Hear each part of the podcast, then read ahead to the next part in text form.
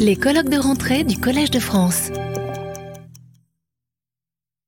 Nous allons euh, reprendre notre journée avec, en changeant de domaine, en disant l'astronomie. Enfin, on a beaucoup, beaucoup de sujets en astronomie où on déchiffre le signal.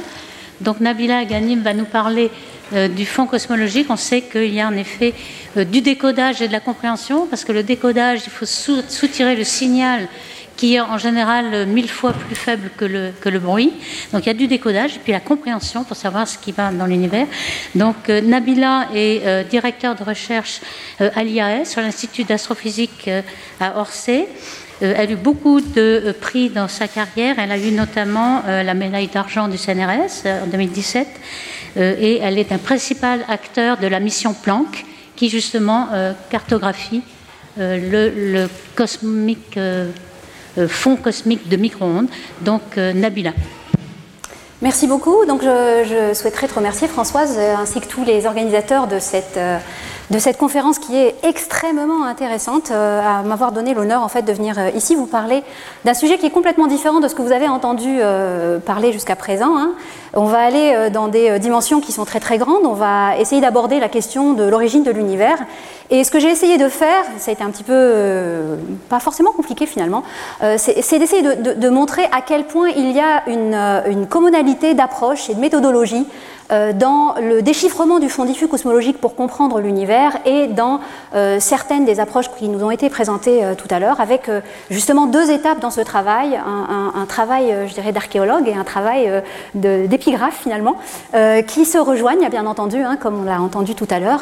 Et, donc je vais essayer de vous montrer à quel point cette commonalité, cette, finalement parenté correspond à déchiffrer un signal enfoui euh, dans euh, soit des strates euh, de terrain, soit des strates d'information, soit des strates de complexité. Alors pour commencer, donc le, point de départ finalement de, cette archéologie cosmique que je vais essayer de faire, donc la première partie, le travail de l'archéologue cosmique, je vais partir d'un point de départ, et ce point de départ c'est l'univers observé et observable. Et alors l'univers observé pour, pour, pour nous tous, c'est un ciel, un beau ciel étoilé. Peu de gens ont encore la, le luxe de, de, pouvoir se payer de regarder un, ciel aussi beau, avec la Voie lactée ici, depuis euh, une photo prise avec le, Mont Saint-Michel euh, qu'on voit ici en contrebas. Et ce point départ est très intéressant pour deux raisons. D'abord parce que euh, on a une observation, une observation à l'œil nu que l'humanité a faite, et une observation qui a euh, inspiré des questions, des questions sur l'origine. Euh, un peu ce que font les archéologues aussi, hein, d'où vient-on? Et là, c'est des questions qui sont posées de la même manière, de quoi l'univers est constitué, quel est son passé, comment a-t-il évolué, des questions liées à l'origine de l'univers dans son ensemble. Ce point d'observation, qui est l'univers observé par nous aujourd'hui sur Terre en tant que personne lambda dans une campagne où on peut encore regarder le ciel, est à mettre en comparaison avec les observations des astronomes, les observations des astronomes effectués euh, sous euh, la focale de grands télescopes au sol ou de grands télescopes spatiaux. Et ici, j'ai choisi cette illustration de notre galaxie, la Voie lactée, telle qu'elle est observée depuis l'espace. Alors je voudrais faire une petite parenthèse ici, hein, euh, quand on voit le ciel, on ne le voit pas de manière ovale, et en fait la parenthèse c'est que c'est simplement une projection de la sphère céleste qui nous entoure sur une, un choix de projection, ici un choix de projection elliptique, un peu de la même manière qu'on projette finalement la Terre, hein, qui est une sphère, sur euh, une, carte euh, elliptique aussi. Et donc ce qu'on reconnaît ici, c'est notre galaxie avec son, plan galactique, des zones sombres où la lumière ne passe pas, sont bloquées par des poussières, des zones brillantes, le centre galactique, euh, les, nuages de Magellan dans le sud. Et, notre galaxie, dont on a aujourd'hui une observation qui est euh, euh, vraiment dépasse tout ce qui est possible grâce au satellite Gaia, dont les données les plus récentes ont été livrées à la communauté en juin 2022, nous apprennent, nous apprennent énormément de choses. Donc sur, sur notre galaxie qui a 100 000 années-lumière de diamètre et qui, et qui contient quelques 300 milliards d'années d'étoiles, environ 2 milliards d'étoiles ont été observées par Gaia. Pour un grand nombre d'entre elles, on a mesuré leur vitesse, on a mesuré leur on a mesuré euh, leur masse, on a mesuré la quantité de métaux dans ces étoiles, et avec toutes ces quantités, on a réussi à décoder, à comprendre, à reconstruire l'histoire de notre galaxie. Le fait qu'elle ait, elle euh, euh, absorbé une galaxie naine, le fait que les étoiles de cette galaxie naine se sont dispersées dans l'ensemble de la galaxie, le fait qu'on ait détecté des, candidats de systèmes planétaires, de systèmes stellaires avec potentiellement des systèmes planétaires. Donc toutes les informations qu'on a apprises sur notre, sur notre galaxie sont euh, particulièrement intéressantes pour connaître quelque part notre environnement local. En tant que cosmologiste, euh, effectivement, 100 000 années-lumière sont, sont, sont des, distances astronomiques, mais elles ne sont pas suffisantes pour décrire finalement l'univers dans son ensemble, parce que notre galaxie n'est finalement qu'une galaxie parmi beaucoup d'autres. Euh, c'est une galaxie euh, qui est une galaxie spirale relativement standard et qu'il se trouve qu'avec les observations, le développement des observations, on s'est rendu compte très tôt que notre galaxie n'était pas la seule qu'on pouvait observer et on s'est rendu compte depuis euh, la fin des années 30 avec les observations de Hubble que les galaxies s'éloignent les les unes des autres à cause de l'expansion et qu'en fait leur éloignement et leur couleur, le fait qu'elles apparaissent rouges, est d'autant plus important qu'elles sont lointaines. Donc quand on regarde ce champ de galaxies observées avec le Hyper Supreme Cam euh, euh, au, télescope de Subaru euh, à Hawaï, on, reconnaît déjà des galaxies très rouges, ce sont les plus lointaines, des galaxies plutôt jaunâtres, des galaxies plutôt blanches. Et avec cette analyse de la population, des caractéristiques observationnelles de nos galaxies, on peut déjà se figurer que finalement, les galaxies vont être quelque part les briques euh, euh, principales, les premières briques d'informations sur lesquelles on va construire un modèle, un modèle théorique de l'évolution du cosmos, de l'évolution de l'univers. Alors on voit ici ce superbe champ de galaxies qui a été pris dans une zone spécifique du ciel, relativement petite. Et ce qu'on a fait euh, de tout temps, c'est d'essayer de, de, faire une cartographie la plus complète possible pour finalement déterminer euh, la distribution des galaxies euh, dans le ciel. Dans cette, euh, dans cette, carte ici, prise par le, le, le, télescope Thomas, un relevé de galaxies tout le ciel dans l'infrarouge, chaque point représente une galaxie et de la même manière que je, le disais tout à l'heure, plus les galaxies sont éloignées, plus elles paraissent rouges. Les galaxies les plus lointaines dans cette cartographie, les rouges qu'on voit ici, sont les, galaxies finalement qui s'éloignent le plus de, nous en tant qu'observateurs. Cette zone noire que vous voyez ici, ce n'est pas une zone où il n'y a pas de galaxies, c'est simplement la zone qui correspond à notre plan galactique. On voit à travers notre galaxie et notre galaxie, par sa lumière, nous empêche, notamment dans ces longueurs d'onde, de voir les galaxies qui sont derrière. Donc c'est essentiellement une zone à laquelle on n'a pas accès avec nos, instruments. Mais on voit finalement que, euh, comme je le disais tout à l'heure, les galaxies sont omniprésentes, elles sont là partout. Ce qu'on peut voir à petite échelle, c'est qu'elles ne sont pas organisées complètement n'importe comment. On voit qu'elles sont organisées en une toile cosmique. On voit des grands vides cosmiques on voit des filaments cosmiques, on les voit bien, et on voit des nœuds de cette toile cosmique qu'on appelle les amas de galaxies. Donc il y a une organisation, une structuration de la matière des galaxies à petite échelle. Mais par contre, si on dézoome un peu et qu'on essaye de regarder à plus grande échelle, un peu plus globalement, eh bien si je prends de grandes zones du ciel, un peu aléatoirement, je vois qu'elles sont plus ou moins semblables c'est-à-dire que dans n'importe quelle direction, on voit à peu près la même distribution de galaxies. Donc on parle d'homogénéité, on parle d'isotropie. L'univers euh, tel qu'il est tracé, tel qu'il peut être cartographié avec ces galaxies, est à peu près le même dans tous les endroits. Et la question va se poser justement de savoir pourquoi a-t-on des galaxies Comment ces galaxies se sont-elles structurées Et pourquoi à grande échelle l'univers est si homogène Qu'est-ce qui fait qu'on a une distribution relativement homogène, mais en même temps une structuration à petite échelle? Pour répondre à ces questions, on essaye de remonter le temps, on essaye de, euh, de passer par les différentes strates euh, de, notre observation de l'univers. Et, effectivement, euh, ce qu'on va utiliser comme première information, comme source d'information observationnelle, c'est la lumière. Et voir dans l'univers lointain, c'est voir le passé, c'est voir aussi dans l'univers distant. Tout ça parce qu'effectivement, on observe de la lumière, cette lumière se déplace à une vitesse finie, donc je vous ai mis euh, quelques éléments de, de temps et de distance par rapport à euh, la Lune et la Terre, par rapport au Soleil, par rapport à Mars, par rapport à la toute première étoile, euh, la plus proche en tout cas de, notre, de notre galaxie, et par rapport à l'extrémité de la galaxie. Et donc, voir loin, c'est voir dans le passé. Et c'est ce qu'on va essayer de faire avec nos télescopes. On va essayer de construire des télescopes qui vont aller de plus en plus loin, qui vont commencer par regarder le système solaire.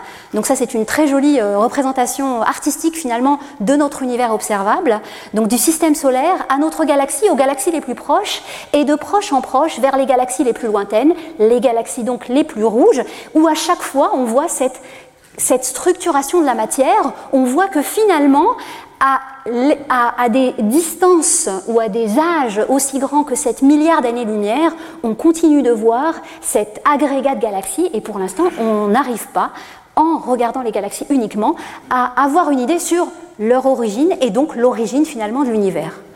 Pour répondre à cette question, savoir euh, d'où vient cette structuration qu'on est en train de voir, il faut aller utiliser une observable qui est encore plus lointaine que les plus lointaines des galaxies, une observable qui ne soit pas dirigée dans une seule direction du ciel, parce que sinon on verrait un point du ciel et on généraliserait à l'ensemble de l'univers, et ça, ça ne va pas du tout.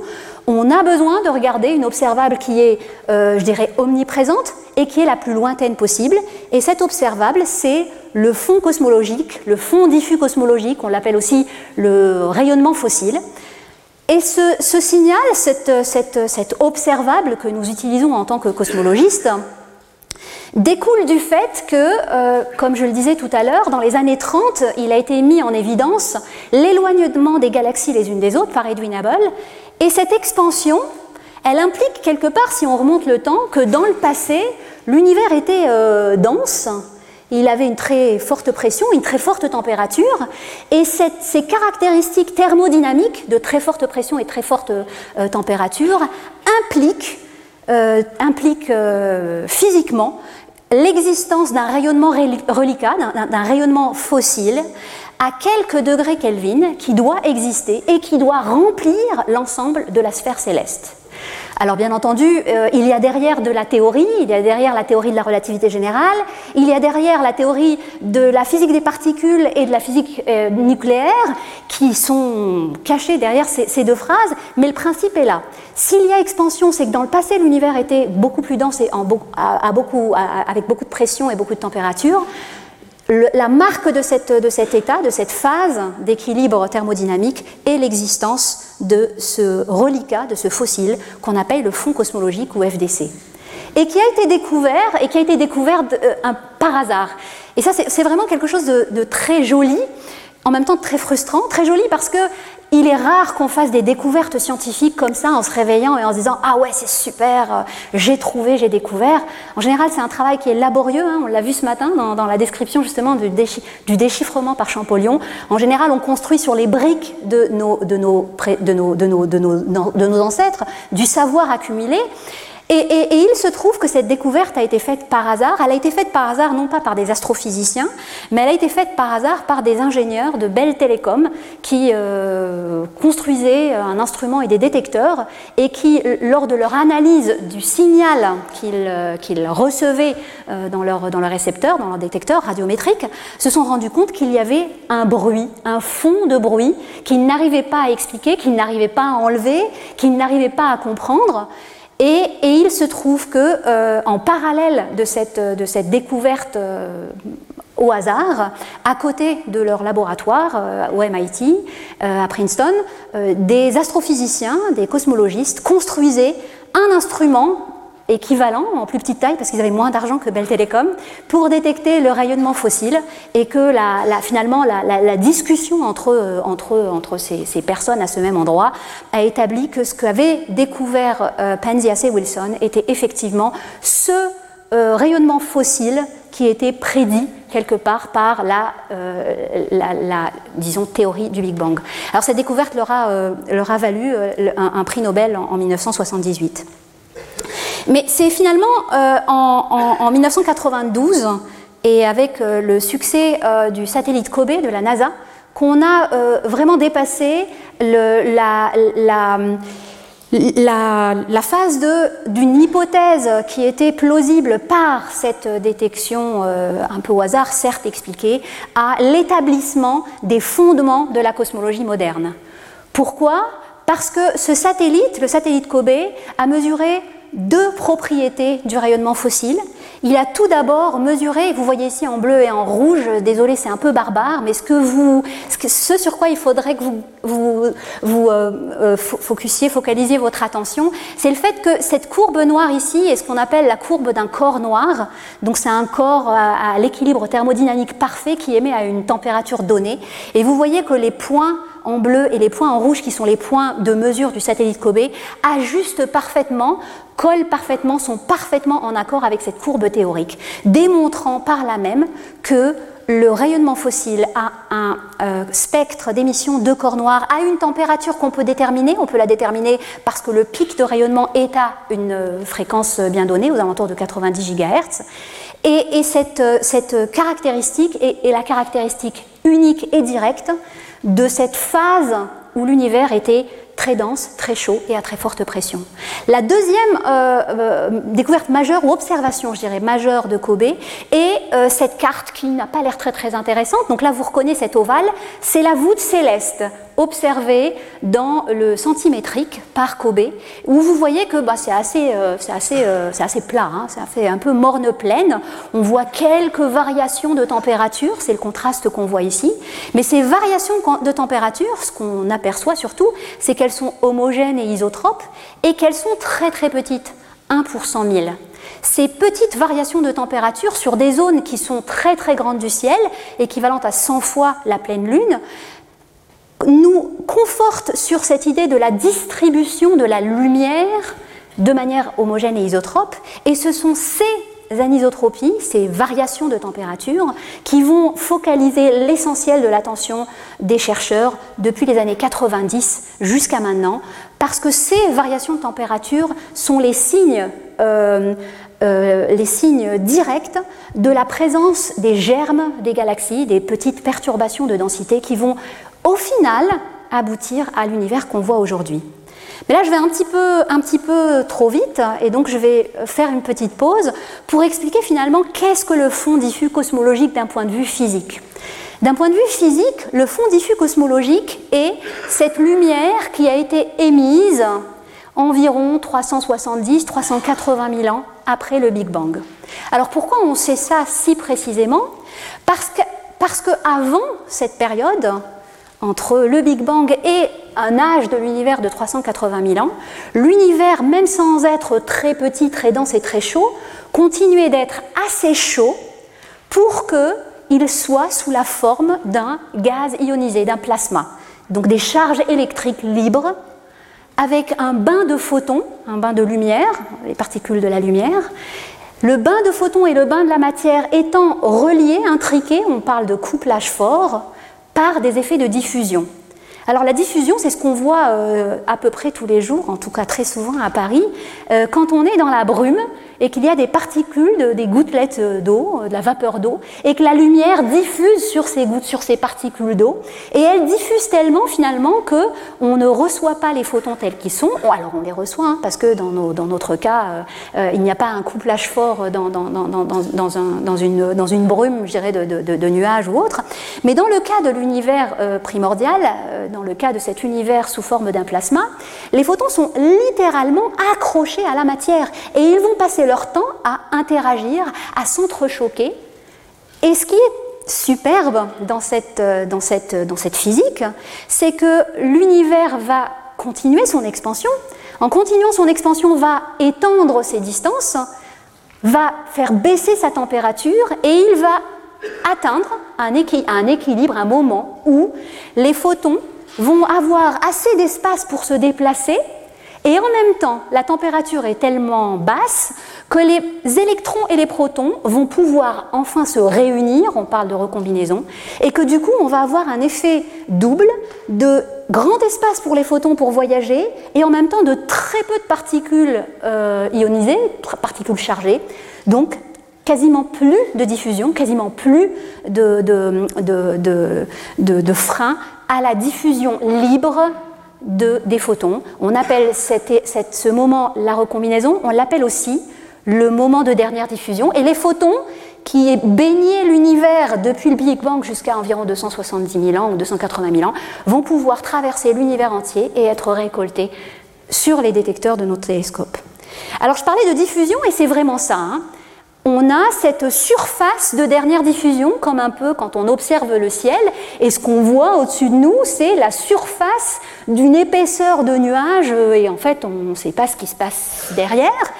Qu'on a en réalité quand on regarde et qu'on veut regarder des nuages, en tout cas quand on, est, quand on a les, pieds sur terre, et qu'on veut regarder les nuages, alors désolé de la qualité de l'image, mais il y a des nuages ici au fond de l'image, en fait, nous, en tant qu'observateurs cosmologistes, c'est exactement ce qu'on veut faire. On veut regarder cette surface de dernière diffusion, le fond diffus cosmologique, ces nuages-là, et et ce qu'on a dans ce paysage terrestre, c'est en fait des avant-plans. Au premier plan, la vache, au deuxième plan, la colline, le chalet, et ainsi de suite, et tout au fond, tout au fond, les nuages. En astrophysique, en cosmologie, on a exactement la même problématique. On a des avant-plans. On voit des choses avant parce que la lumière traverse depuis le Big Bang jusqu'à nos télescopes. Et ce qu'on voit, en réalité, ce qu'a vu Planck, euh, une des toutes premières images de Planck hein, qui, a été, qui, a été, diffusée euh, dans la presse et, dans la presse spécialisée, c'est cette image de l'univers. Donc on reconnaît encore une fois cet ovale, hein, la projection de la sphère céleste. On voit au centre, et là vous êtes des spécialistes, on voit au centre le, le plan galactique, notre galaxie. On voit l'émission de notre galaxie qui finalement occupe l'essentiel du ciel. On reconnaît ici euh, les nuages de Magellan pour ceux qui, connaissent. Euh, et, en réalité, euh, comme pour le paysage terrestre, ce qu'on veut voir, parce que ce qu'on veut comprendre est lié à l'origine de l'univers, c'est le fond diffus cosmologique qui est dans les zones propres, finalement relativement peu nombreuses dans ce ciel encombré, contaminé par, par notre propre galaxie. Alors ce qu'il va falloir faire, c'est faire comme des archéologues, essayer de creuser, essayer de décomposer euh, notre observation en ces différentes strates. Nous sommes ici, euh, système solaire, le satellite Planck est là, voici notre galaxie. Nous voulons observer le fond diffus cosmologique et finalement la lumière émise par le fond diffus cosmologique, celle qu'on veut euh, collecter et comprendre, traverse différentes strates. Alors elle est déformée par la présence de matière, par effet de lentille gravitationnelle, les photons du fond diffus vont être déviés dans leur chemin à chaque fois qu'ils trouveront une densité de matière élevée. Des amas de galaxies, mais aussi des grands filaments, des grands nœuds cosmiques. la lumière va traverser une, phase de l'évolution de l'univers où, les galaxies lointaines commencent à former des étoiles, euh, où leur émission est très intense. La lumière du fond diffus va continuer son chemin et va traverser une zone où il y a la structuration en amas, en nœuds, en filaments, et elle va finir par traverser notre, galaxie, la Voie lactée, et nous arriver. Chacune de ces strates, comme je viens d'essayer de l'expliquer, correspond à un processus physique, à un phénomène astrophysique précis. Déformation de la matière, apparition des premières galaxies les plus lointaines, donc formation des étoiles, les amas de galaxies, notre galaxie. Donc chacune de ces strates va avoir une signature particulière, précise, notamment dans son émission, euh, dans son spectre d'émission. Chacune de ces, de ces strates va avoir une signature, une signature en, lumière qu'on va essayer donc d'utiliser pour euh, distinguer, discriminer et séparer chacune de ces, de ces, de ces, de ces phases, de ces strates. Et c'est ce qu'on a fait dans le cadre du satellite Planck. Le satellite Planck a embarqué deux instruments qui couvraient une gamme de fréquences de 30 GHz à 857 GHz en 9 fréquences. Et là, c'est le même ciel, mais observé à différentes fréquences. Et ce que vous voyez, c'est que clairement, les fréquences les plus élevées sont toutes dominées par l'émission de notre galaxie, Là où les fréquences autour de 70 et 100 GHz ont une émission de notre galaxie centrale là qui est la plus réduite. Ce sont les émissions qui correspondent essentiellement à la signature du fond diffus. Et vous voyez une variation différente. Et donc c'est en combinant ce qu'on appelle la séparation des, des, composantes, en combinant de manière intelligente et avec un savoir que nous avons sur les modèles de ces strates, que nous avons réussi à séparer les signaux, la séparation des composantes, et à reconstruire finalement le signal que nous cherchions, l'image euh, du fond diffus cosmologique, la première lumière de l'univers, l'image de l'univers quand il avait environ 380 000 ans. Alors voilà, du coup, à partir de ce moment, si je reprends ce que euh, Dominique Charpin a mentionné tout à l'heure, c'est à partir de ce moment, bon, c'est pas complètement vrai, hein, parce que à tout moment, l'épigraphe, le cosmologiste intervient, mais à partir de ce moment, il va falloir déchiffrer cette image. Finalement, elle nous dit quoi? Ok, c'est joli, c'est euh, un motif panthère avec des taches bleues, rouges, grandes, petites, mais ça, mais ça, mais ça dit quoi au final? Et pour faire ce déchiffrement, pour faire cette interprétation, on, on se base sur des analyses statistiques poussées. Petite parenthèse, je vais essayer. Petite parenthèse, comment analyse-t-on le signal? Alors là, je vous ai dit, il va falloir analyser cette carte. Je vais me mettre dans un cas un petit peu plus simple. Disons qu'on analyse un signal à une dimension. Ce signal à une dimension, c'est le signal noir, là, c'est cette onde. Et on voit que cette onde est un peu complexe. En fait, elle a trois composantes. Elle a une composante très basse fréquence, qu'on voit ici, avec une amplitude la plus élevée. Elle a une, composante très petite fréquence, euh, pardon, très haute fréquence, qui est ici en rouge, et une composante en fréquence intermédiaire, qu'on voit ici en bleu. On décompose le signal noir en ces différentes composantes. C'est ce qu'on fait euh, classiquement en utilisant les analyses de mode de Fourier. Et c'est ce qu'on va faire, bien entendu, de manière plus compliquée, plus aboutie, avec d'autres types de décomposition qu'on appelle en harmonique sphérique. Pour analyser cette carte, ce qu'on va essayer de faire en pratique, c'est faire la statistique des tâches. Leur taille, leur fréquence, c'est-à-dire combien de fois on les voit, leur écartement. Et toutes ces informations, notamment la fréquence des tâches en fonction de leur taille et de leur écartement, aboutit à ce qu'on appelle le spectre de puissance angulaire. Quantité barbare, euh, vous vous intéressez pas à ça, mais par contre, vous pouvez regarder ici l'écartement, l'échelle angulaire en degrés, avec 0,5 étant la taille de la pleine lune. Et ce que vous voyez, c'est que comme pour tout à l'heure, on a plusieurs modes. Et on a un mode qui, domine, c'est le mode qui correspond aux tâches les plus fréquentes, qui sont des tâches de l'ordre de 1 degré. Donc euh, la tâche, le pattern ou le motif principal de cette, de cette carte. Alors, nous allons, donc à partir de ce moment non pas utiliser la carte qui contient plusieurs millions de pixels, mais une version compactifiée de l'information. Donc on a fait de la compression d'information et on va utiliser essentiellement de l'ordre de 3000 éléments. Donc on va euh, compacter, euh, compresser l'information des quelques millions de pixels en 3000 éléments et on va comparer nos mesures qui sont ici en point rouge à des modèles en se basant encore une fois sur la théorie de la relativité générale, sur l'évolution des perturbations, sur les propriétés de la matière, on va comparer des modèles à nos mesures. Voici un modèle dans lequel il n'y a que de la matière ordinaire, la matière qui fait, euh, les atomes, qui fait nous, on appelle ça euh, les baryons. Et on voit bien que quand on, fait, euh, essaye d'ajuster, donc de comparer nos données au modèle, ça ne marche absolument pas. Alors du coup, on complexifie notre modèle et on rajoute une composante, une autre composante de la matière noire. Et là, on voit, ah super, on a effectivement un grand pic, on a des pics, euh, des modes euh, secondaires, mais ça ne marche absolument pas, il ne colle pas, et quand on essaye d'ajuster, ça ne marche absolument pas. On rajoute une composante, et cette composante, c'est une composante d'énergie noire, et là, on voit bien une similitude, des croissances, plusieurs modes, mais ça ne marche toujours pas. Pour ajuster au mieux nos modèles à nos données, il faut. Donc, pardon. Donc, on, peut ajuster au mieux en, de manière probabiliste en faisant une analyse dite bayésienne. On échantillonne des centaines de milliers, euh, voire des millions de modèles, et on calcule la probabilité avec laquelle un univers donné va ajuster euh, nos modèles et c'est ce qu'on trouve. Donc en fait, en ajustant, on arrive vraiment à déterminer les paramètres cosmologiques, à savoir les constituants de notre univers. Mais ce qu'on voit bien, c'est que pour faire ce travail d'ajustement, nous n'aurions pas pu le faire typiquement si nous avions eu juste cette partie de données.